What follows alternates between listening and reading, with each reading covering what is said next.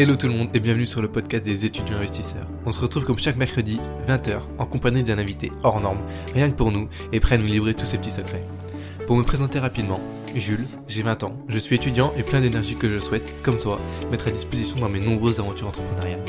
Si comme moi tu souhaites développer tes connaissances en investissement, ainsi que ta passion pour l'entrepreneuriat, alors je te laisse avec l'épisode du jour.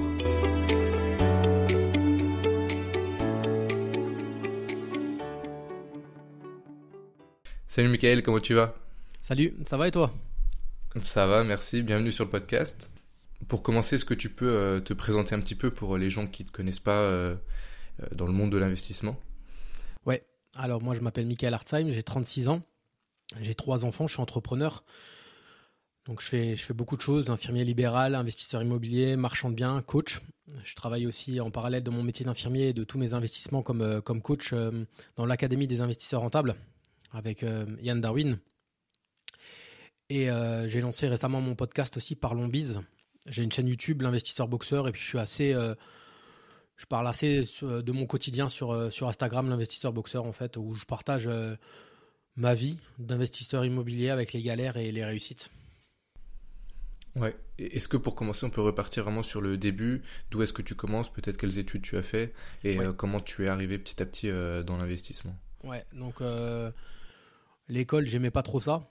Jamais aimé ça. En fait, jamais été, j'ai jamais aimé euh, être assis pendant 7 heures toute la journée à apprendre des trucs euh, théoriques et pas pratiques, etc. Donc bon, j'ai passé, euh, j'ai, j'ai fait mon collège. Après, j'ai passé mon bac S parce que justement, comme je savais pas quoi faire on me disait, on nous rabâchait à longueur de journée euh, que le bac S c'était le bac qui fermait le moins de portes, donc j'ai fait un bac S. Et puis, comme je suis originaire d'une famille qui a quand même beaucoup de professionnels de santé dans la famille, j'ai euh, préparé, j'ai loupé mon bac parce que donc aucune motivation et donc la deuxième année j'avais un peu plus de pression quand même. Je me suis dit bon, je vais pas arriver à 18 ans sans rien. donc j'ai eu mon bac, j'ai préparé le concours d'inf l'année qui a suivi, j'ai fait le concours d'infirmier. J'en ai eu 4 sur 4 et j'ai choisi l'école d'infirmier le plus proche de chez moi. La première année, je ne savais toujours pas si j'étais dans la bonne filiale. Je voulais même abandonner pour faire euh, pompier pro. Et euh, au final, bah, c'est toujours la même chose. Euh, ma famille me disait non, mais tu as eu le concours, tu es déjà dedans, continue, va au moins jusqu'au diplôme et après tu, feras tu pourras toujours faire pompier. Et c'est mon, deuxième stage de deuxième année d'école d'infirmière en réanimation qui m'a vraiment convaincu que fait ça me plaisait vraiment. réanimation plus SMUR. Donc ça se rejoint un peu avec pompier en fait, hein, SMUR surtout. Et du coup, euh, j'ai continué, je suis allé jusqu'au bout. Euh, avant de passer mon examen euh, d'infirmier, j'ai une rupture, j'ai une, une rupture sentimentale, donc j'ai loupé, j'étais pas dans les bonnes conditions, j'ai loupé mon examen pratique infirmier. Je l'ai repassé six mois après, je suis allé bosser après trois ans, deux ans et demi, trois ans à, Strasbourg en réanimation. Et puis, puis voilà, au niveau des études, quoi. Hein, après, j'ai arrêté la réanimation parce que je voulais gagner plus. Donc infirmier, infirmier gagner plus, les seules voies euh, qu'il y a rapides, sans retourner en cours, faire infirmier anesthésiste, cadre infirmier, etc., c'est du libéral, être à son compte. Donc j'ai commencé par des remplacements. Et puis voilà, après j'ai triplé mon salaire et puis, puis voilà quoi. T'avais de la famille un petit peu dans le, libéral ou c'est vraiment toi qui t'es lancé en Ouais, ouais, quand, quand moi j'étais en terminale, ma cousine était en première année d'école d'inf, elle avait un an de plus que moi. J'ai une autre cousine qui était infirmière, qui était soignante après ensuite infirmière. J'ai mon parrain et ma tante qui sont euh, qui est infirmier. Voilà quoi. J'ai une, tante qui est soignante et ma mère qui faisait une reconversion professionnelle de coiffeuse à aide-soignante pendant que moi j'étais en école d'infirmier. Donc euh, voilà, un peu les pieds. Il y a 15 ans, 15 20 ans en arrière encore faire infirmier, c'était euh, c'était vu c'était vu comme un, un, métier noble ou, bah, no, c'est toujours noble, mais c'était un métier qui était rémunérateur euh, tu commençais avec 1500 euros déjà il y a 15 ans en fait, euh, et euh, et euh, c'était voilà, c'était étais fonctionnaire. C'était à l'époque, c'était voilà. Moi, je suis issu. Mon père a travaillé chez Orange. Avant ça, c'était les PTT. Donc, être fonctionnaire, c'était le graal en fait dans la famille. et puis au final, ben voilà, la, vie change, le, le, fonctionnement de la société change.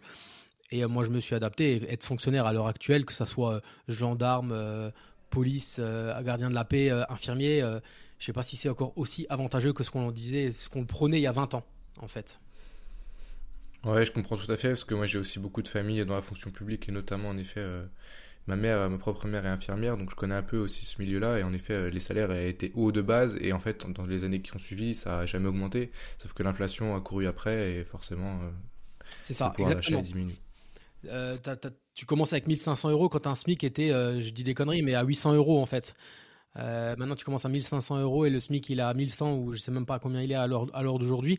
moi, j'ai commencé le 4 avril, un 4 avril, donc j'avais pas un salaire plein.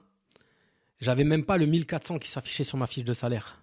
Mais je, je, il se fout de ma gueule ou quoi? Et j'étais dans la plus grosse réanimation de l'Est de la France on avait des hélicos qui venaient nous ramener des, c'est des réanimations chirurgicales cardiaques. Donc tout ce qui est greffe de cœur, greffe de euh, poumon-cœur, greffe euh, foie-cœur, etc., euh, pontage coronarien, etc., des enfants, tout venait chez nous, des, des cœurs artificiels, ceux qui étaient en attente de greffe, mais leur cœur était complètement défoncé, donc on leur mettait une, une machine à la place du cœur.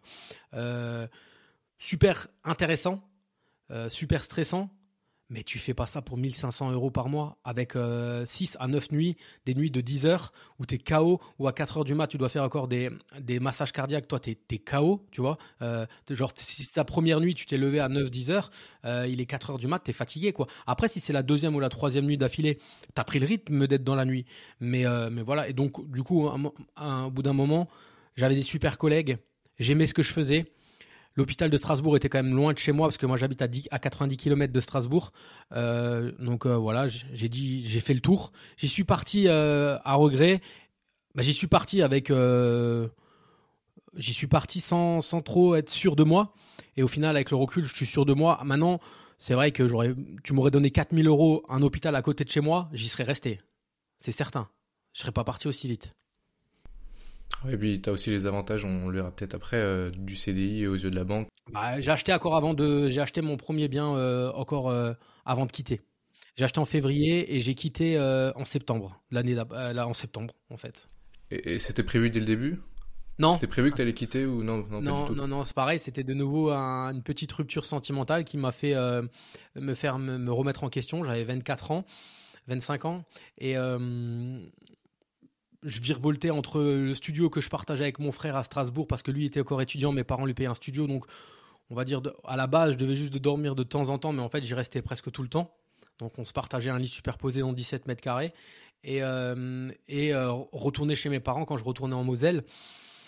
J'avais pas de je m'ennuyais en fait. Je m'ennuyais j'avais j'avais rien à faire. Et euh, donc là j'ai c'est là que j'ai décidé donc euh, il y a eu cette remise en question.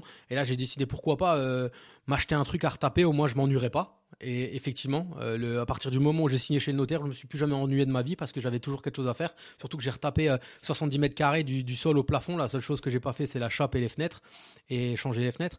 Et du coup du coup, voilà, j'ai fait ça. Et après, remise en question encore par la suite, euh, encore un peu plus. Après l'achat, j'ai demandé un congé, un, congé sans solde, en fait. Hein. J'ai demandé euh, une année sabbatique, quoi, en fait. Hein. Qui est renouvelable 7 euh, ans, en fait, hein, à Strasbourg, à l'hôpital civil. Donc j'ai fait une année. Au final, après, bah, je voulais aller travailler au Club Med. Et quand je rentrais retaper la maison, et etc., comme infirmier, parce qu'il y a des infirmiers au Club Med. Et au final, ma rupture sentimentale, c'est on s'est remis ensemble. Donc en fait, je me suis dit si, je si je vais au club med, c'est mort quoi. Euh, je peux mettre une croix sur mon couple. Et du coup, euh, bah qu'est-ce que je fais? J'avais demandé, j'avais la date de sortie, c'était le 17 septembre. Bah du coup, j'ai postulé dans, en libéral. Les deux trois premiers jours, c'était un peu bizarre. Tu vas chez les gens, il y en a chez qui c'est dégueulasse. Tu, tu, enfin voilà, c'est pas le même job qu'en réa quoi. Et au final. Euh, j'ai eu pour mon premier chèque et voilà, c'était réglé quoi. La question était vite répondue, comme on dit. Parce qu'au début, du coup, tu faisais partie d'une euh, d'une société d'une autre personne et après, tu as créé ta propre euh, boîte. Ouais, Au début, je, au début, je, j'ai, comme j'avais travaillé trois ans à Strasbourg, j'avais un peu de contact et j'avais parlé avec une ancienne collègue qui connaissait une infirmière qui cherchait un remplaçant. Donc au début, je suis allé, je suis allé faire des remplacements pendant six mois dans le cabinet, un cabinet à Strasbourg. Donc le, le problème de l'aller-retour entre euh, Trois Fontaines, mon village, et, et Strasbourg était toujours là, sauf que elle avait un cabinet euh, physique, un appartement en fait, hein, qu'elle louait, et elle m'avait, elle m'avait proposé de rester dormir là-bas, donc j'avais acheté un matelas. Je dormais sur un matelas Décathlon, euh, deux ou trois jours, par deux ou trois nuits par semaine, et sinon après je rentrais. C'était une tournée qui était assez light. Je terminais à 18h, donc le temps de rentrer il était 19h30, et euh, je repartais le matin à 5h du mat, mais je faisais pas ça sur une semaine. Je dormais quand même deux trois nuits là-bas pour pour économiser l'essence, jusqu'à ce que je trouve un remplacement dans un cabinet euh, dans ma région. Donc j'ai trouvé après un mec qui cherchait un, remplaçant. Et avec lui, j'ai fait deux ans. Mais pendant ces deux ans-là, j'ai ouvert deux centres de diététique, deux Nature. C'est des centres, c'est une franchise, c'est une centre, c'est des centres de diététique, donc c'est des diététiciennes qui travaillent dedans et ils font un rééquilibrage alimentaire avec avec des personnes qui veulent perdre du poids. Donc les personnes viennent toutes les semaines ils sont pesés, mesurés, etc. Et derrière, euh, ils mettent en place un plan alimentaire avec des compléments alimentaires. Donc moi, j'avais euh, vu des, des filles dans, dans, ma région qui avaient perdu du poids, une, deux, trois, je leur demandais où c'était. Natura ou Saverne, Natura ou Saverne. Il faut, faut savoir que Saverne, c'est à, à, plus de 20, 25 minutes de chez moi. Les, filles, elles font 25 minutes aller, 25 minutes retour, elles donnent 40 euros. Et derrière, euh, donc ça leur fait quand même une, une par semaine, on va dire 90 euros. Et euh, j'ai dit, il faut qu'on ouvre ça. Et avec mon cousin, on a ouvert le premier. Et après, mon cousin euh, avait d'autres ambitions. Donc, il m'a, il m'a cédé ses parts au bout d'un an. Et j'ai, et j'ai racheté le deuxième, justement, de Saverne, pour faire de la croissance externe. Donc, ça, c'était en parallèle que j'étais euh, infirmier remplaçant, surtout le premier. Et donc, au bout d'un moment, j'avais trois salariés. J'étais infirmier remplaçant. L'infirmier avec qui je travaillais avait ses propres idées, ses propres, sa propre vision du travail. Moi, euh, je prenais déjà mes propres décisions. J'avais une SAS, etc. Euh, donc j'ai dit, ben, on, se sépare, on s'est séparés. C'était un peu tendu au début et j'ai créé, je suis parti de zéro, j'ai créé mon propre cabinet. En fait, hein. donc je suis parti de zéro. Il y a une patiente qui m'a suivi du cabinet de mon ancien euh, collègue. On était, il y avait 35 patients. Il y en a une qui m'a dit, moi, je te veux toi, je veux que tu restes avec, je veux que ça soit toi mon infirmier. Donc je suis parti, je devais gagner 7 euros par jour avec elle, mais 7 jours sur 7. Et en fait, après, ben, là, j'avais là littéralement le, le, brûler son bateau quand on dit qu'on brûle son, bateau et on se laisse pas le choix. Là, j'avais pas le choix. C'était un peu euh, aussi de, c'était, il m'avait pas poussé vers la sortie, mais un peu quand même. Du coup, euh, là, j'avais pas le choix. J'avais pas le choix. Donc, je me souviens, je m'étais posé avec ma femme et on avait fait des comptes sur combien de temps on pourrait vivre sur mes économies si je ne rentrais pas de patient. Mais euh, quand t'as pas le choix, tu te sors les doigts du cul. Et j'ai appelé tous les médecins traitants, tous les médecins, tous les assistants sociaux, etc., pour leur dire que je créais mon cabinet, que j'avais pas de patients et que je pouvais prendre n'importe qui. Donc j'ai commencé en avril. Et en juillet, je pouvais me sortir euh, bah, ces fameux 1600 euros, 1500 euros que j'avais à l'hosto. Par contre, en travaillant 7 jours sur 7.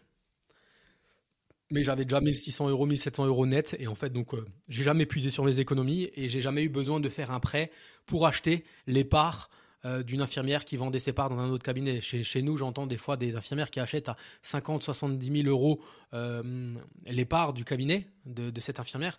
Alors, ils contractent un crédit, etc. Oui, c'est sûr, ils partent avec tout de suite euh, une, une, une, une, rentrée d'argent. Mais après, il faut rembourser. Moi, j'ai réussi à aller rapidement et de. Bah justement, mon, mon, mon ex-copine, celle qui, celle qui m'a fait, à qui j'ai loupé l'examen infirmier, fait, elle a aussi fait infirmière euh, une dizaine d'années après. Et pareil, on, a gardé après de bons contacts et elle est aussi repartie de zéro et euh, elle regrette pas de pas avoir être dans un cabinet, avoir acheté les, parts d'une nana parce qu'elle est partie de rien et en fait au final il y a tellement de demandes, on est dans un pays vieillissant euh, les gens ils restent plus à l'hosto. Euh, maintenant tu te fais opérer, tu te fais opérer en une journée, tu rentres à la maison. Que du coup derrière euh, il y a de la demande quoi en fait. Hein. Et moi j'ai pas peur. Moi je pourrais recréer un cabinet demain. voilà. Là dès que j'ai une baisse de, j'ai deux trois patients à l'hosto ou des décès, des choses comme ça, eh, il suffit que j'appelle un peu à droite à gauche ou même juste appeler les cabinets des infirmières qui sont sous l'eau, qui, ont trop de patients pour qu'elles t'en donnent un ou deux. Et puis voilà quoi. Donc moi je le fais pas parce que je veux avoir une, je veux avoir un, si tu veux, je travaille de 6h30 à 11h et de 15h à 17h30, 18h, des fois 18h30, des fois 17h. Mais ça me va bien parce que du coup, entre midi, soit je peux faire du sport, soit je peux aller visiter. Des fois, j'ai entre deux patients, je peux aussi aller visiter un bien. Et en fait, euh, ou alors quand j'étais en chantier, s'il fallait que j'aille euh, vite fait au Brico Dépôt, Brico Leclerc ou n'importe où aller acheter euh, quelque chose pour aller le déposer au chantier, pour que le lendemain, j'ai pas besoin d'aller tout de suite dans, dans, le magasin et que je puisse commencer tout de suite à 7 heures le chantier, ça je peux le faire. Je suis pas stressé en fait à regarder la montre toutes les 5 minutes. Je peux répondre aux questions aussi de l'académie. Donc, donc moi, je suis, je suis coach dans l'Académie des investisseurs rentables. C'est des personnes qui prennent la formation d'Yann Darwin, qui rentrent dans un, dans un, dans un groupe privé. Et dans ce groupe privé-là, en fait, ils posent leurs questions. Et nous, on est quatre coachs, on répond à leurs questions. Donc, en fait, je fais ça aussi. Genre, je me gare, je dois marcher, je dois monter les étages pour aller chez une patiente. Bah, je lis la question, je fais mon soin. En redescendant, je réponds à la question. Et ça me bloque pas du temps, en fait, euh, inutile, en fait. J'optimise toujours mon temps, en fait. Ouais, bien sûr. Et, du coup, si on fait un petit retour en arrière, comment tu, donc tu nous dis que tu achètes un appartement 70 mètres carrés, que tu retapes entièrement, euh, que tu vas sur ton temps libre un peu faire euh, les travaux.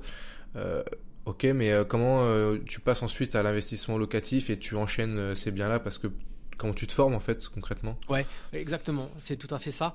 Il faut savoir que ce bien-là, je l'ai acheté donc j'avais 24, 24 ou 25, je sais plus exactement les dates. je le rénove pendant deux ans sur mon temps libre avec mon père. C'est long. je suis à l'époque jeune et à 16h30 j'en ai marre, je veux rentrer. Alors que maintenant, je reste des fois jusqu'à 19h. S'il y a du taf, faut avancer, tu vois. Et euh, c'est ma RP. Donc euh, après, je déménage. Euh, ma femme, qui est en locatif, vient aussi dans la maison vivre avec moi, tout de suite, en fait. Et il y a le Naturos. donc je suis en mode, je peux pas courir deux lièvres à la fois. Ça, c'est une question d'habitude, en fait. Hein, parce que maintenant, j'en cours 18 à la fois. Mais je veux dire... et du coup, comment que ça se passe? Donc je fais le Naturos. Et je tombe sur une pub de Yann Darwin euh, à l'époque, au tout début, il, balançait de la pub, mais à gogo, tu voyais sa tête partout. Et donc j'écoute, euh, j'écoute sa, sa pub et je vais sur sa chaîne YouTube. Je me bouffe sa chaîne YouTube en trois jours pendant que je bossais. En fait, j'écoutais, je mettais les oreillettes même chez les patients. Les vieux, ils me parlaient. Je disais ah oui, oui, euh, j'écoutais Yann. J'ai tout mangé. J'ai téléchargé son livre, j'ai lu son livre. J'ai je connaissais pas le, principe de cash flow. Hein. Moi, je savais pas ce que c'était. Moi, ma RP, j'avais fait un crédit court. Hein. J'avais fait un crédit sur 12 ans. Quand j'ai fait du libéral, j'ai triplé mon salaire. J'ai réduit encore à 8 ans. Bon, maintenant, cette maison, elle est en locatif. Elle me génère 570 euros par mois. Elle est payée, tu vois, c'est pas mal. Mais voilà, tout ça, l'excellente trésorerie, faire un crédit long, l'effet de levier, je ne connaissais pas. Donc, euh, je il est, il est bon, lui, déjà, dans sa façon de, de, parler, de, de vulgariser les choses. Donc euh, j'achète sa première formation et là je commence à visiter, visiter et là je j'achète un immeuble, j'achète un immeuble de trois lots où je fais quatre lots et euh, je le rénove. Au final, on décide d'aller vivre dans un des appartements de l'immeuble avec ma femme, donc je mets en location RP. Euh, je trouve, je, remarque que c'est facile en fait, que j'avais peur. Je repoussais l'échéance de mettre l'annonce sur le bon coin, de, devoir euh, faire face au, de faire, de, devoir faire face au, potentiel locataire. Et au final, j'ai une nana nickel. Elle a, elle, a, vécu dedans pendant six ans. C'était, c'était nickel, c'était propre et tout ça. Elle avait un chien, mais c'était vraiment nickel. Et au final, quand j'ai remarqué, une fois que j'ai donné les clés, je suis allé dans la voiture et je me suis dit, en fait, c'est pas si compliqué que ça. Et c'est comme tout, en fait. Euh, le bac, tu dis, euh, au final, bah, tu, quand tu l'as fait, c'est pas si compliqué. Le diplôme d'état infirmier, au final, c'est pas si compliqué. Et voilà, c'est à chaque fois l'image qu'on s'en fait. Donc, euh, je dis, bah là, il faut que je continue, en fait. Faut que je continue. Et là, j'ai pris la.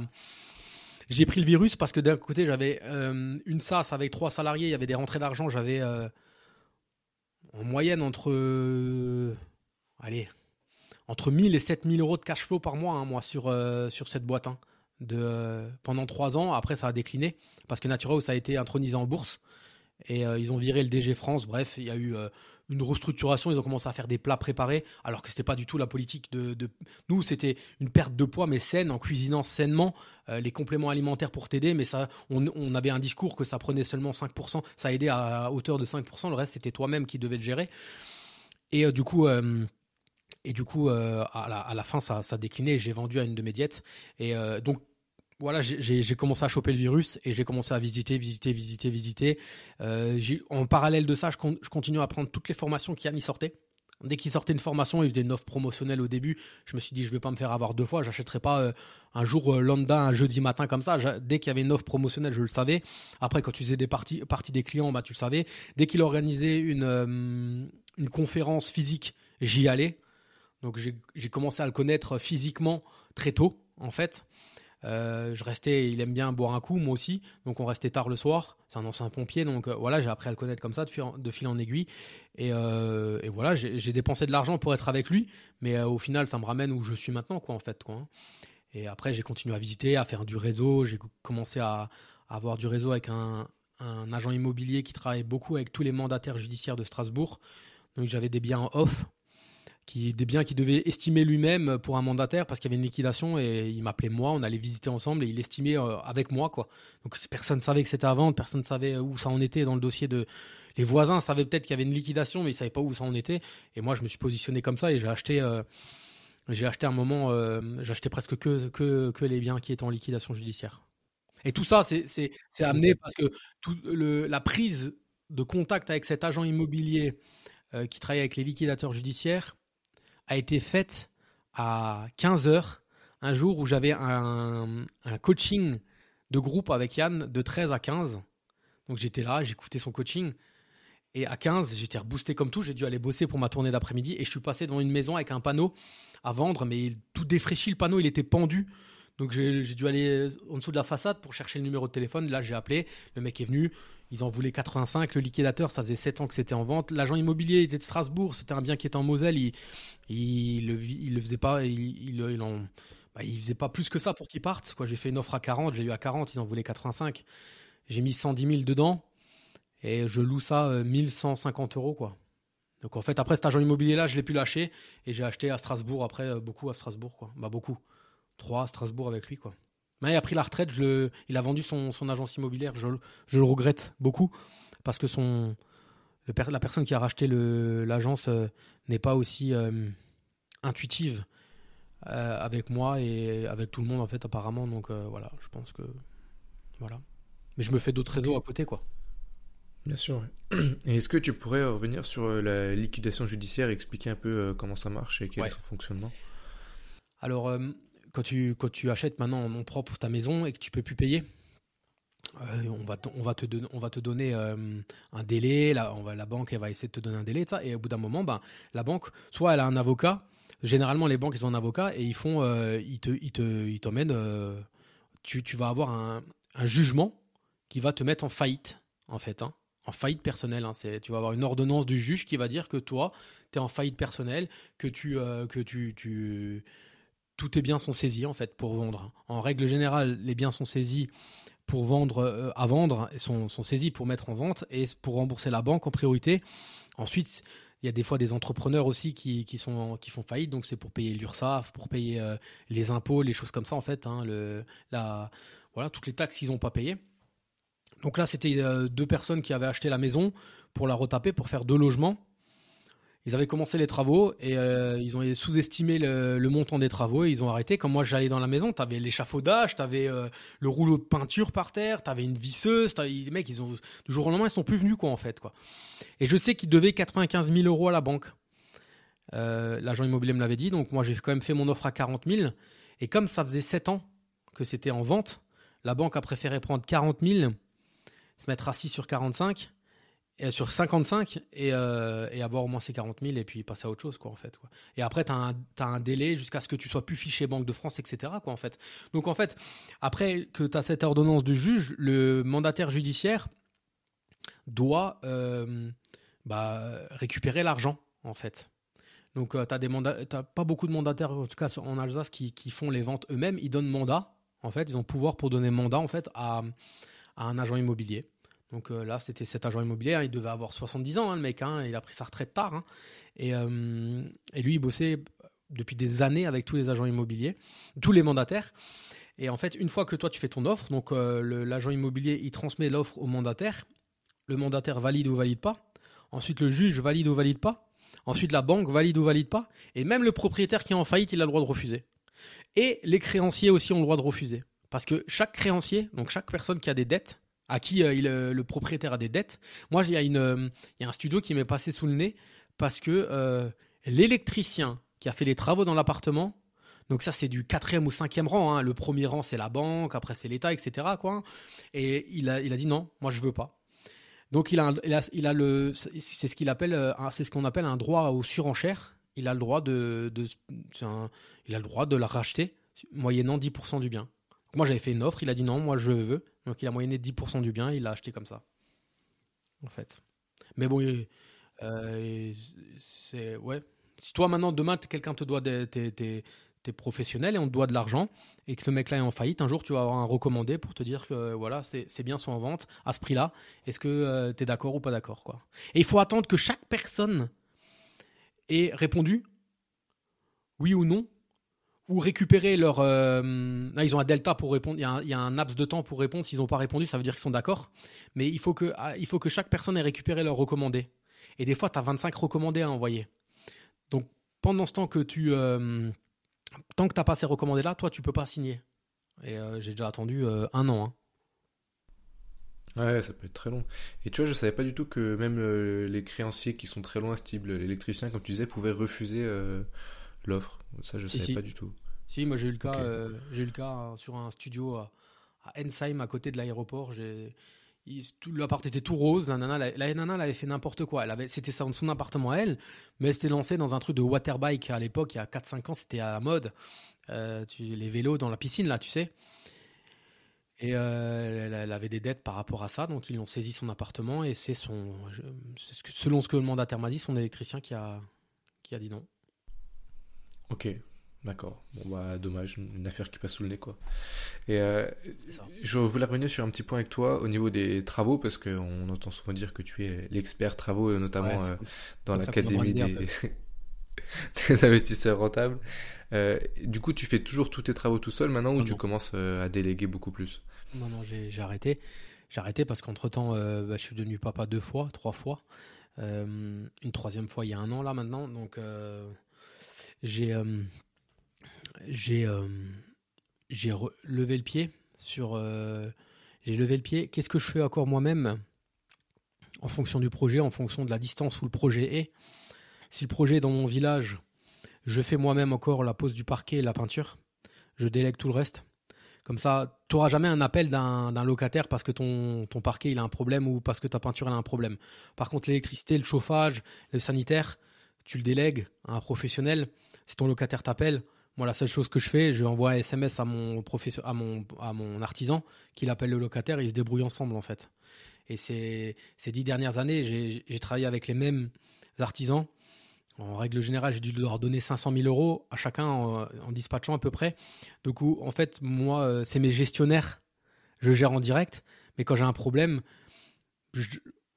j'envoie le numéro de téléphone du cuisiniste au locataire. Je dis, tu l'appelles.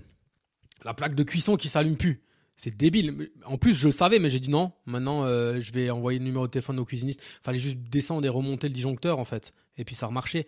Mais voilà, c'est des trucs, euh, quand tu commences à avoir plusieurs lots, tu, euh, tu, pour que ça soit pas chronophage, vaut mieux faire comme ça. Et du coup, c'est l'avantage aussi de déléguer, c'est que c'est un artisan qui est cool, il gère le SAV aussi, une fuite sous la, la, paroi de douche. En fait, mon bac à douche, il était un peu bombé. T'avais même, t'avais beau siliconé, il était un peu bombé. Ici, euh, la locataire elle m'appelle, elle me dit euh, il y a une fuite d'eau sous la douche. Bon, mon locataire il y va, mon, artisan il y va, il, met un joint. Deux jours après, elle recommence.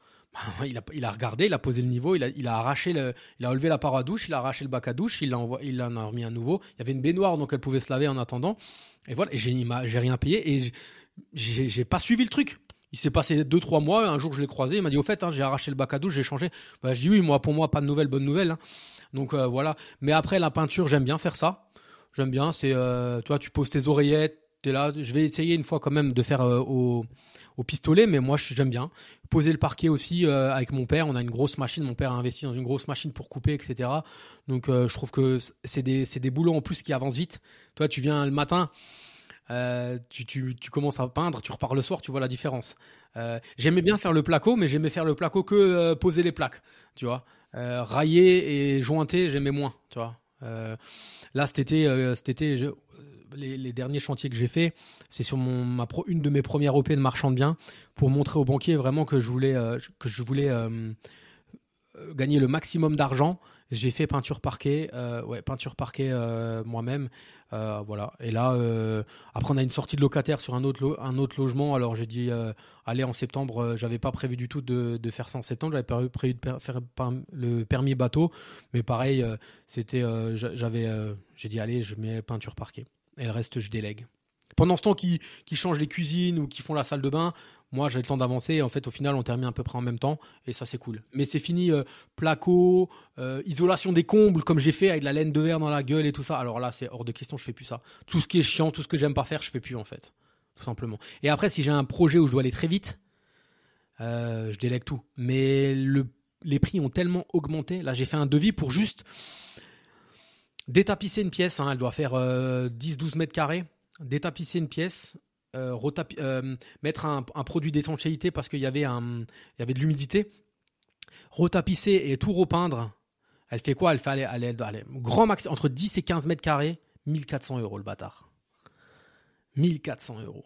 Alors par contre, c'est du Airbnb, l'appartement il est en Airbnb, je le bloque quoi Deux jours. Deux jours. Il vient, il détapisse, il met son produit d'étanchéité. Le lendemain, paf, paf, paf, il colle.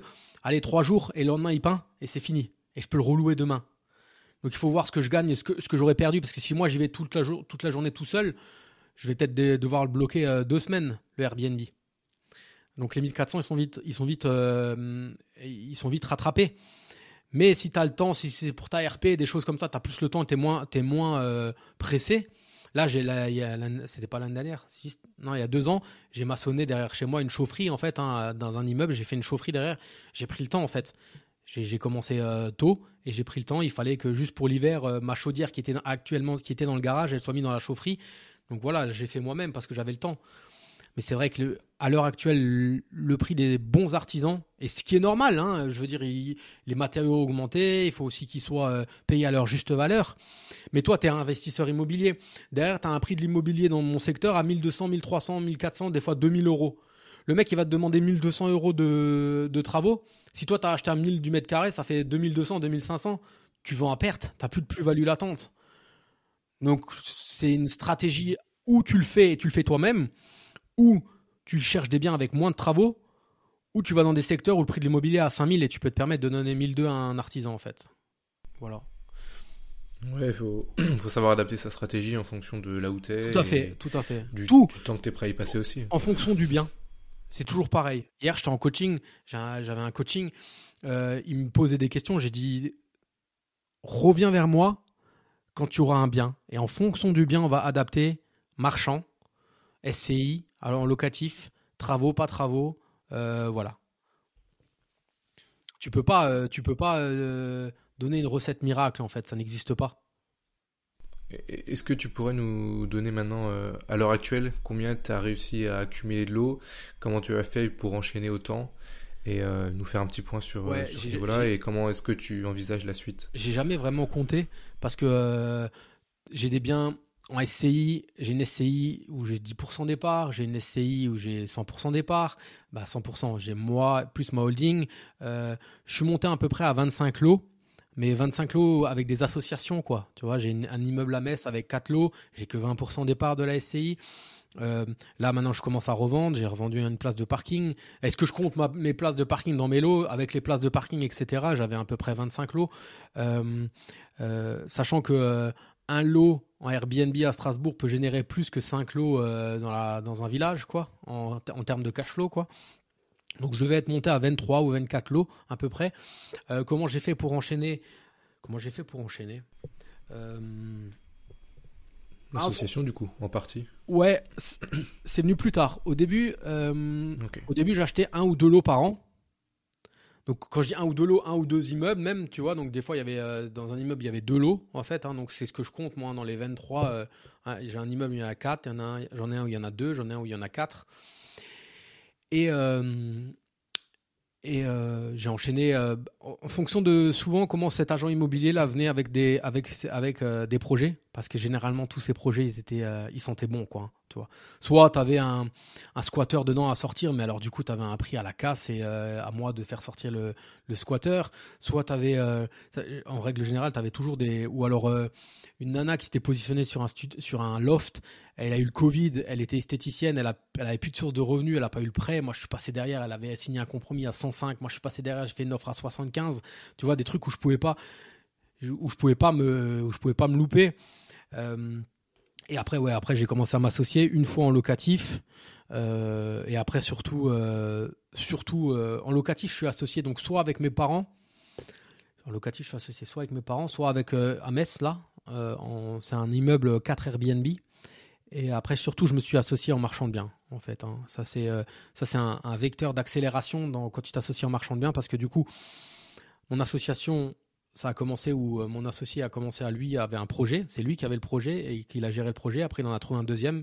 Et là, à l'heure actuelle, c'est l'effet inverse.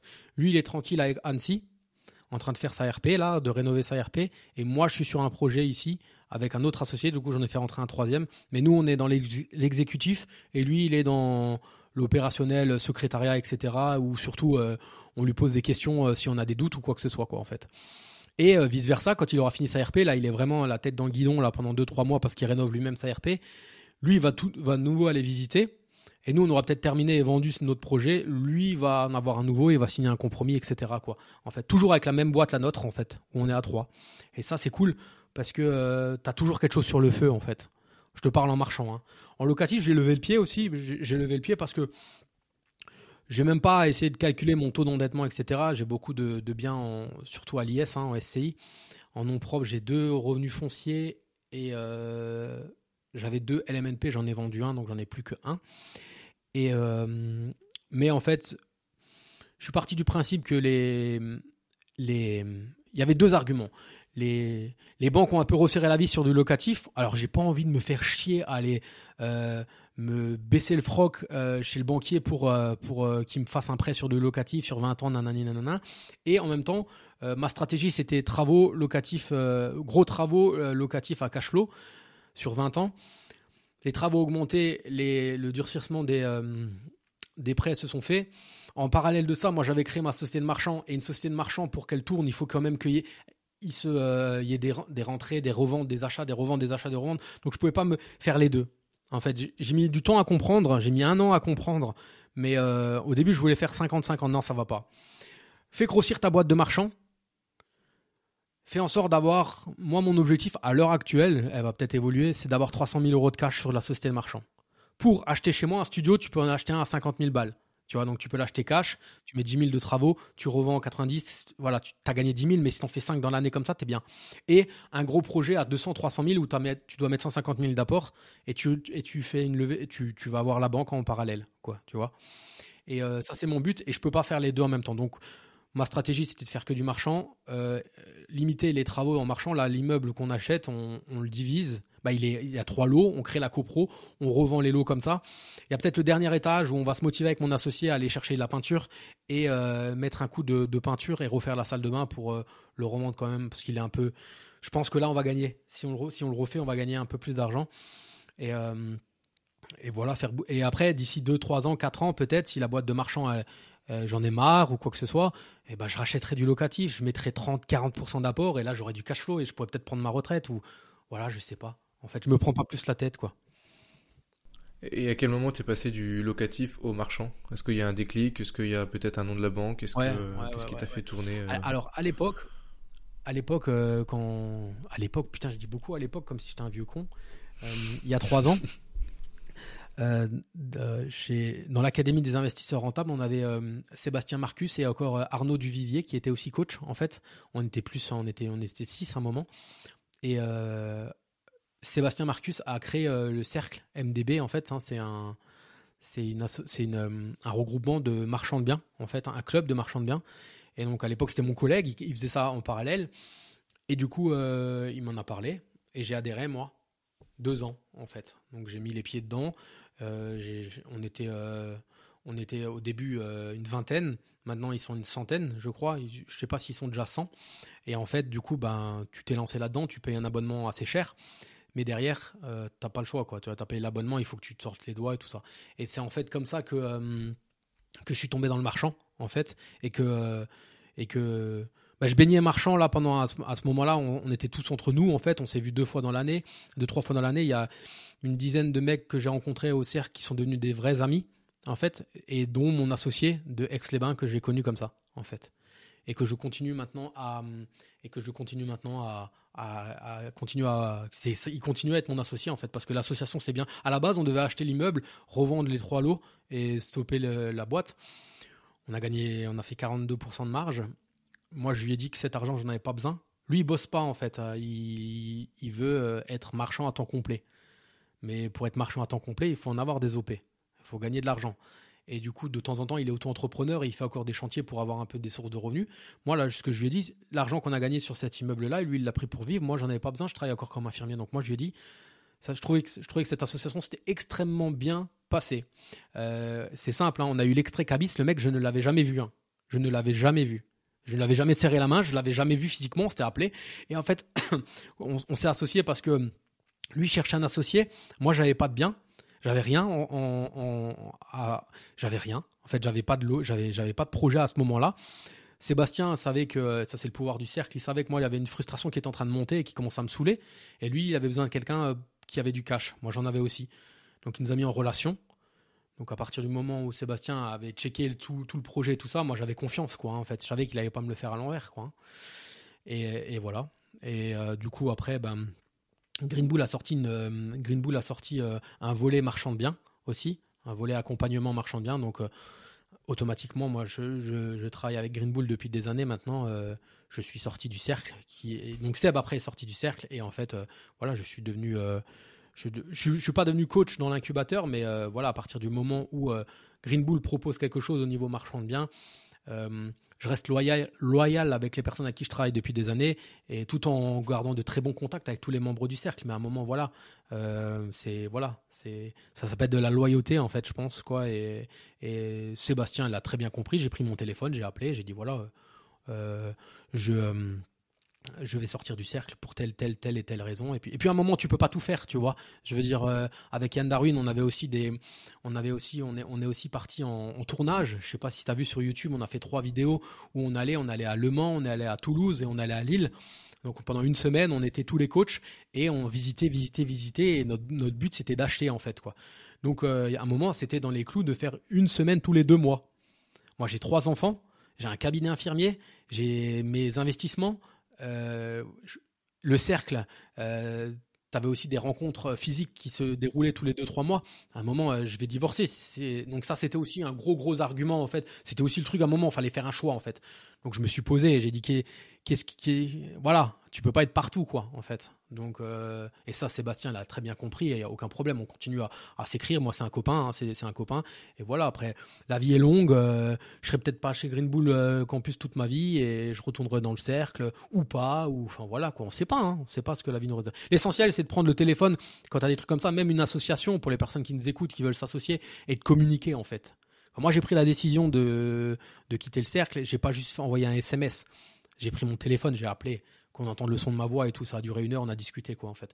Voilà. Et comme ça, les choses sont, sont carrées, en fait. faut être franc dans la vie. Je pense qu'il faut être franc dans la vie parce que tu, tu, tu le payes un jour ou l'autre, quoi, en fait. Hein. Oui, puis si tu pars en étant honnête, tu peux aussi revenir. Euh, et voilà, Tout à fait. Vous n'êtes pas quitté sur de mauvais termes, euh, rien n'est fermé. Euh. Moi, le, le but, c'était pas de, que la porte soit fermée et qu'on se parle plus. Le but, c'était que si un jour je veux revenir, je puisse revenir. Mais voilà, à l'heure actuelle, c'est pas le cas. Et puis. Rien n'empêche que euh, là, j'hésite à aller au, salon de, au salon de l'investissement à Bordeaux là en, septembre, non en juin. Et euh, voilà, je sais qu'ils y seront et tout ça, et je sais que euh, si s'ils y sont, on va aller faire la fête ensemble le soir ensemble parce que c'est il y, a une grosse branche là où c'est vraiment devenu des copains quoi, en fait, et des associés. Parce qu'après, je me suis associé avec eux sur, j'ai monté une société d'investissement et on est neuf, et donc voilà, sur les neuf, il y en a presque la moitié que j'ai connu au cercle en fait. Et, toi, du coup, qui as goûté un peu au locatif et au marchand, pour un débutant qui débute un peu dans l'immobilier, bon, déjà, la première chose, c'est de se former. Et après, qu'est-ce que tu les conseillerais, surtout dans ces temps où les banques ont resserré un peu les étaux Plutôt partir sur du marchand ou plutôt partir sur euh, du locatif? Alors, euh, mon, mon beau-fils, le, fils de ma femme, l'aîné, il a 14 ans, donc tu vois, ça commence tout doucement à, je commence tout doucement à lui, à lui foutre une graine dans le cerveau, en fait, en mode qu'est-ce que tu vas faire à 18 ans? Euh, J'ai commencé à 24, j'aurais pu commencer à 18 au lieu de, parce que le, problème, l'avantage que tu as quand tu t'endettes jeune et que tu, vas sur ton code, tu connectes sur le Crédit Agricole et tu vois le capital restendu, tu vois 150 000 euros, tu vois les 2047 ou des trucs comme ça, c'est que, euh, c'est que euh, un peu, tu flippes un peu et tu dis il faut pas que je fasse le con avec mon argent parce que derrière j'ai un crédit à rembourser. Donc moi, ce que je conseillerais, il y a plein de choses à faire, mais je, pense que euh, aller voir un banquier à 18 ans après ton bac ou, euh, même euh, là, là, il doit en plus choisir qu'est-ce qu'il veut faire après la troisième, quoi. Est-ce qu'il veut faire un BEP, est-ce qu'il veut aller en lycée général, il va aller en lycée général. Mais après le bac, par exemple, contracter un crédit étudiant euh, acheter un petit studio chez moi. Là, je vais après, j'ai une visite après. J'achète un studio. Ben, j'ai fait acheter à mon frère. J'ai signé le compromis moi-même, mais c'est mon frère qui va l'acheter. Un studio de 19 mètres carrés à 20 000 euros, 20 000 balles. Donc à 18 ans, tu prends pas trop de risques si tu t'endettes à 20 000 balles ou même si tu as des économies, papy, mamie qui t'a donné de l'argent euh, euh, à Noël, d'acheter un, studio à 20 000 euros et de mettre un coup de blanc, de changer la cuisine et de louer. Mon frère, il va le louer 350, c'est sûr et certain, en meublé à l'année. Hein. Et euh, donc, ça, ou même acheter studio, avoir le retaper un petit peu, vivre dedans 5-6 mois, le revendre et retourner chez ses parents, tu vois. pas d'impôt sur, sur la plus-value parce que c'est ta résidence principale, tu vois. je pense quand même que quand tu fais du marchand de biens, quand tu te lances dans le marchand de biens, et que tu as déjà 1000 ou 1200 euros de cash flow parce que tu as fait du locatif avant, tu es plus serein dans ta tête. Tu es plus serein. Euh, on dit, alors Seb, il dit que beaucoup disent qu'on peut faire du marchand sans, euh, avoir de cash. Oui et non. Euh, si tu trouves la très très bonne affaire, et que tu vas comme toi, tu vois, tu t'es lancé, tu te lances un podcast, tu, vas dans des, tu vas dans des séminaires et tout ça, tu vas trouver un associé.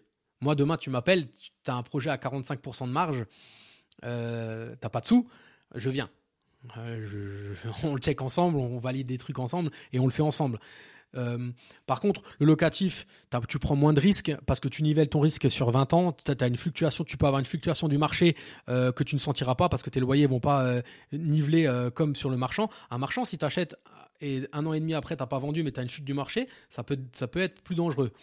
Donc, euh, je pense quand même, si je dois répondre à ta question, je pense que commencer par du locatif ou achat-revente RP, ça, c'est un, argument que tu peux après montrer au banquier marchand que tu l'as déjà fait. Tu as acheté, tu as revendu et tu as fait de la plus-value. Tu peux, lui montrer que derrière, tu as une, euh, une, expérience euh, dans l'immobilier parce que tu as du locatif, tu as une expérience dans l'immobilier en achat-revente parce que tu as acheté et revendu ta résidence principale. Ça, c'est un plus. Parce que ton banquier marchand, le banquier marchand, il va te sonder, il va, il va, il va, savoir si tu as des notions, etc. Donc ça, c'est à toi aussi d'avoir une prestance et de savoir de quoi tu parles, de savoir comment tu, de, comment tu, euh, euh, ta connaissance du marché.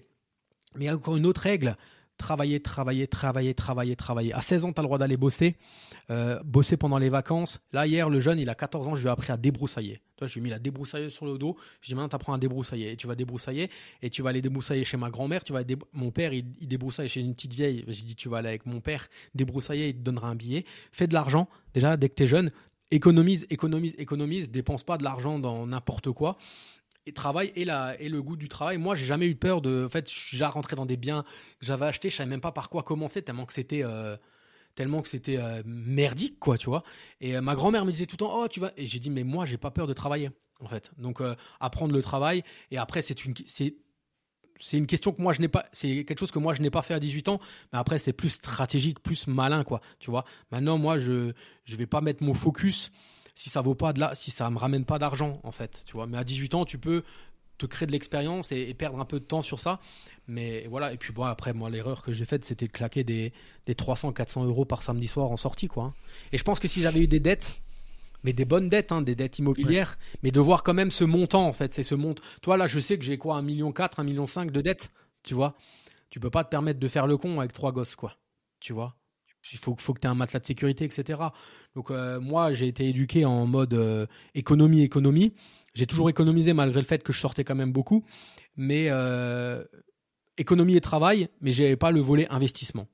Et ça, c'est vrai que quand tu es dans une famille qui l'a pas fait, bah, qui c'est qui te le montre Maintenant, tu as les réseaux sociaux, tu as les trucs comme ça. Si ça je pense qu'à 18 ans, si j'avais 18 ans là à l'heure actuelle, je pense que oui, j'aurais été baigné là-dedans parce que du coup, du coup tu avais les chaînes YouTube et tout ça. Mais moi, j'ai 36 ans il n'y avait pas ça à l'époque, quoi. Donc j'ai dû attendre, euh, de, mettre le pied dedans avec infirmier libéral, de mettre le pied dedans euh, avec euh, le c'est de mettre le pied dedans avec la formation. Donc ouais, j'avais, j'étais, plus âgé, quoi. Mais je pense, voilà, pour résumer, moi locatif ou achat revente RP, parce que quand tu es jeune, tu peux, tu peux déménager hein, tous les ans, hein, s'il n'y a, pas de problème. Hein. Et très très bonne connaissance du marché du coup, de ton secteur. Et puis, comme tu disais, avoir un crédit aussi assez tôt, ça te responsabilise euh, en effet sur l'argent et ça t'apprend à ce qu'est l'argent. Voilà, tu as des dettes euh, dès le début. Les dettes sont parfois mal vues, mais euh, pas forcément en fait. C'est un levier. Il faut plus le voir comme un levier plutôt que. Une, une, dette pour un mm. investissement immobilier qui génère du cash flow et qui a une plus-value latente, c'est une très très bonne dette. J'en voudrais 100 des dettes comme ça. Moi, demain, tu, tu me fais faire 50 achats avec, euh, de la plus, avec 30% euh, d'excédent de, trésorerie plus une plus-value latente de 20%, de 20 sur mon bien, je te fais les 100 crédits. Hein. Et je m'endette à 10 millions, il n'y a pas de problème, parce que tu sais que si tu revends, tu vas gagner plus. Et pendant ce temps, le temps fait son effet. Donc plus jeune t'es, plus vite c'est payé, quoi. Tu vois? Ouais, ouais, bien sûr. On a fait pas mal de tours, on a vu un peu de locatif, un peu de marchand. Euh, Michael, est-ce que tu aurais encore des, petits, tips à nous donner euh, Peut-être des expériences que tu as eues qui t'ont fait énormément progresser et que tu souhaiterais nous partager aujourd'hui? Ouais, euh, les expériences que j'ai vues, c'est déjà, ben, les, tips, c'est de, se, de côtoyer des personnes qui font la même chose que ce que tu as envie de faire, en fait. Donc, euh, aller, vers, aller vers les gens qui ont, euh, aller vers les gens qui, qui, ont déjà réussi, si ont, leur proposer. Après, des fois, tu vas pouvoir tomber sur des, des mecs qui n'auront pas envie de, de, de, te prendre sur leur aile. Mais moi, je dis, j'en parle assez régulièrement. J'ai eu l'expérience là de, de Antoine, qui était, euh, qui était, euh, comme moi, j'avais 26-27 ans, je jouais au foot, il avait 18 ans et il venait de temps en temps s'entraîner avec nous au, foot, donc je le connaissais de vue. Il m'avait écrit sur Instagram et il me disait qu'il était intéressé, qu'il faisait un peu d'investissement locatif, qu'il faisait du, du euh, une coloc à Strasbourg, etc.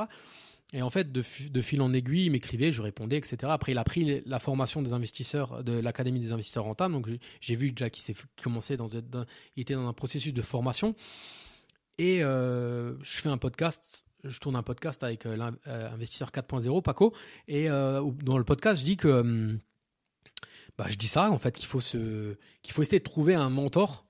Alors il y a les mentors virtuels, genre les youtubeurs, mais t'arrives aussi à, tu peux aussi trouver des mentors physiques près de chez toi, quoi. Et donc il vient et puis il me dit, euh, je viens, il m'envoie un message au culot, quoi. Il me dit, moi je, voudrais voir si, si tu veux pas, si tu veux pas qu'on fasse des trucs ensemble. Et euh, moi, je lui réponds ben, en mode, euh, tu sais, genre, je profite de ça pour lui dire, bah écoute, chasse, prends, chasse. Et en même temps, je voulais qu'il prouve, je voulais le tester. Parce que des mecs qui viennent et qui me balancent des liens bon coin, j'en ai tous les jours sur Instagram, en fait. Mais j'ai dit chasse, et si tu trouves une bonne affaire, tu étudies les chiffres, tu me résumes. Le but, c'est qu'on perd pas de temps. Et si tu me donnes, tu me trouves une bonne affaire, eh ben là, je me déplace. En un an, je me suis déplacé deux fois. Les deux fois, on a fait des offres. Une fois, l'offre n'a pas été acceptée parce qu'on a demandé une commercialisation sur l'offre. Et la deuxième fois, euh, bah c'est l'immeuble de trois lots, en fait. Donc, si je dois donner un tips à toutes les personnes qui nous suivent, je ne sais pas un peu ta communauté, quel âge elle a, etc., c'est de se former. Parce qu'en fait, j'ai tout de suite, tout de suite, tout de suite, tout de suite, j'ai compris qu'il savait exactement de quoi il parlait. Il connaissait ses prix d'entrée, il connaissait ses prix de sortie, il connaissait ses loyers, il connaissait tout. En fait, tu voyais déjà qu'il avait, était carré, le gars. En fait. C'est faut pas. Moi, j'avais un, j'avais un, associé. Le but, c'était qu'on aille chacun visiter de notre côté. Il visitait. Et en fait, il nous balançait juste les photos et, euh, les vidéos du, du, projet, en fait. Et euh, nous, avec mon autre associé, on disait, mais les chiffres Ah, bah, je voulais d'abord voir ce que vous en pensez. Non, si tu t'associes avec quelqu'un, enfin, demain, tu t'associes avec quelqu'un et le mec, il te propose, il te file un projet, mais il n'est pas sûr de lui. Tu flippes un peu t'oses pas y aller, quoi. Tu dis, attends, moi, je vais poser 40 000, 100 000 euros sur la table, le mec, il est pas sûr de lui. Non, il faut être sûr de soi. Et Antoine, il était sûr de lui. Et, mais tellement sûr qu'il me disait, de toute façon, si tu veux pas le faire avec moi, je le ferai tout seul. Donc, il était vraiment sûr de lui. Et donc, et, ça, ça passe que par une chose l'expérience, la formation, euh, et, et, passer et sortir en visite, en fait. En fait, se créer le réseau. Et donc on signe le compromis. Il me dit bon, qu'est-ce que je, euh, c'est cool et tout, nanani au niveau de la banque. Je dis non, mais moi je t'ai dit qu'au niveau de la banque, ça, ça, sera mon rôle. Et, là, on va, c'est neuf héritiers, donc euh, ça prend un temps énorme. J'ai l'impression que j'en parle depuis des mois, mais en fait, ça fait déjà deux mois parce qu'il faut euh, que les neuf héritiers signent le compromis. Et il y en a qui vivent pas en France. Bref. Et il me dit mais qu'est-ce que je fais là? On attend. Non, je dis non, non, tu n'attends pas. Il y a pas de, on attend. J'ai dit toi, as envie, si t'as envie d'aller visiter et d'aller nicher des bonnes affaires, continue en fait. Eh ben, y a eh ben, on, va signer un deuxième compromis sur un autre lot, quoi, en fait. Euh, parce que lui, en fait, il n'a pas d'enfant, il a plus le temps, et voilà. Et après, ben, mon rôle à moi, moi, j'ai déjà des contacts de banquiers, donc euh, mon rôle à moi, après, c'est d'aller d'aller d'aller lever les fonds et, et, tchatcher avec les banquiers et vraiment montrer que le projet est viable et qu'ils ont intérêt à nous suivre. Et, euh, et, vice versa quoi. Le notaire aussi, c'est mon rôle. voilà. Après, aller mettre un coup de blanc avec lui, on ira tous les deux. Et voilà en fait. Donc se former. Hein. Rejoignez-nous dans l'Académie des investisseurs rentables. Euh, je pense que euh, en plus de, la formation, nous, ce qu'il y a, c'est que euh, chaque question est répondue en fait. tu as un doute, tu, poses ta question dans le groupe, tu vas faire une visite, tu veux avoir grosso modo un, prix de, travaux, tu balances, les photos dans le groupe, derrière, tu, on te dit à peu près à combien on estime. quoi. Hein.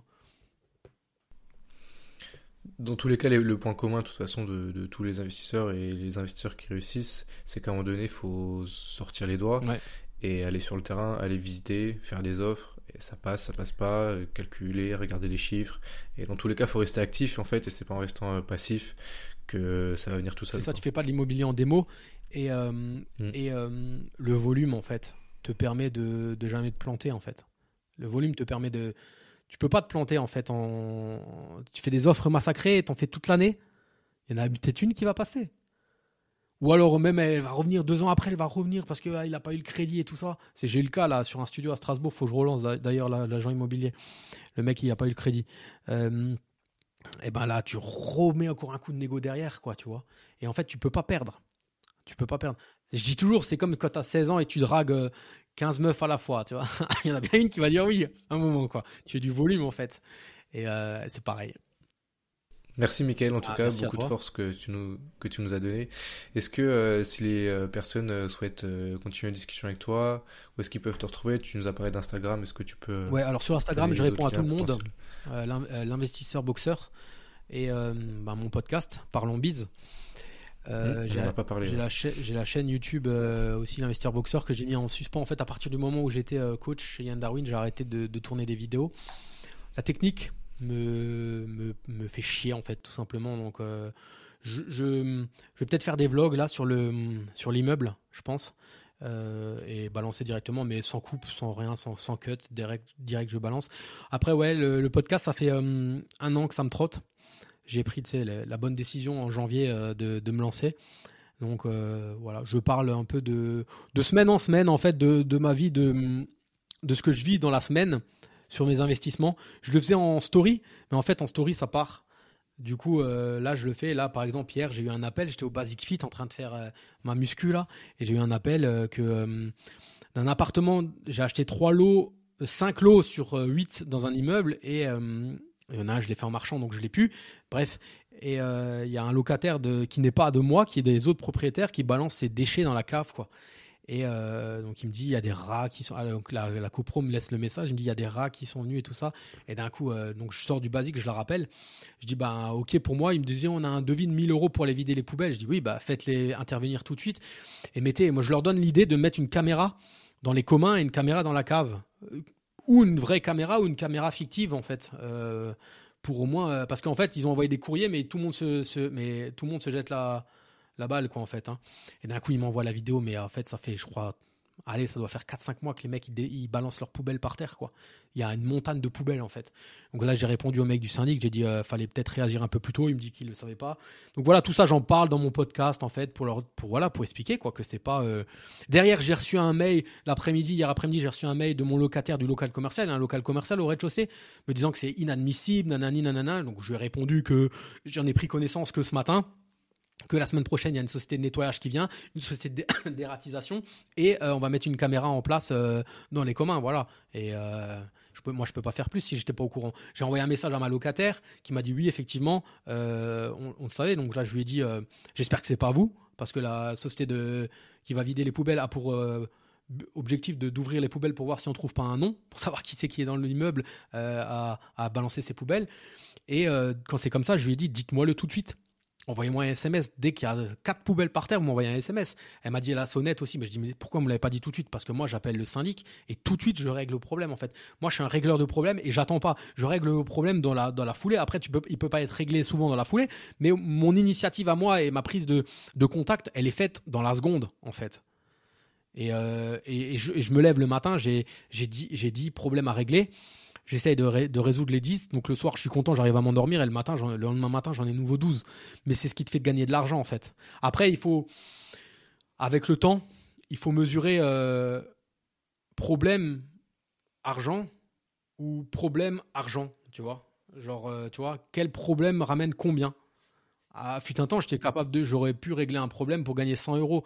Maintenant, euh, je vais peut-être pas aller se régler ce problème-là, mais je vais en régler un autre qui va en rapporter 15 000 euros parce que mon curseur de, et mon patrimoine augmente et mon curseur de, voilà de, cash, d'envie de cash, et, c'est agrandi.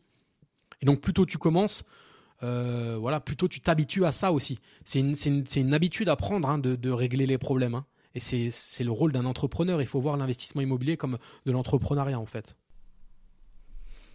Bien sûr, ouais, c'est un beau mot de la fin. euh, C'est un très beau mot de la fin, Michael.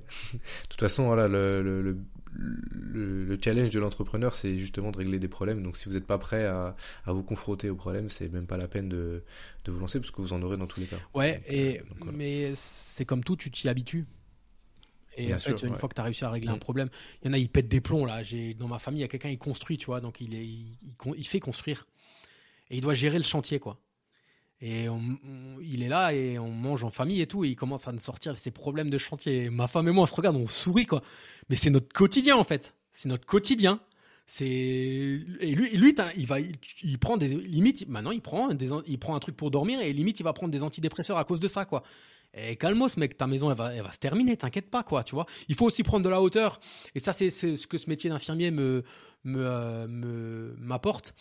C'est que euh, j'ai pas de cancer. hein. Euh, dans ma famille, tout le monde est en bonne santé. hein.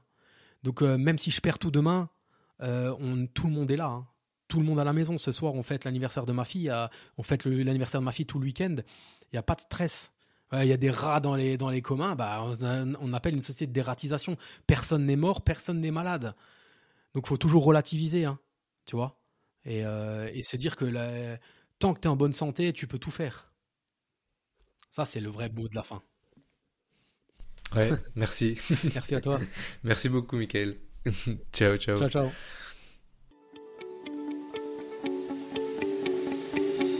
Et voilà, c'est déjà la fin de cet épisode. Un immense merci à toi d'être arrivé jusqu'ici. J'espère sincèrement que cet épisode t'a captivé et a enrichi tes connaissances. N'hésite surtout pas à partager tes retours, à exprimer ton soutien en notant l'épisode et à diffuser largement cet épisode si, tout comme moi, tu as été émerveillé par les multiples découvertes d'aujourd'hui.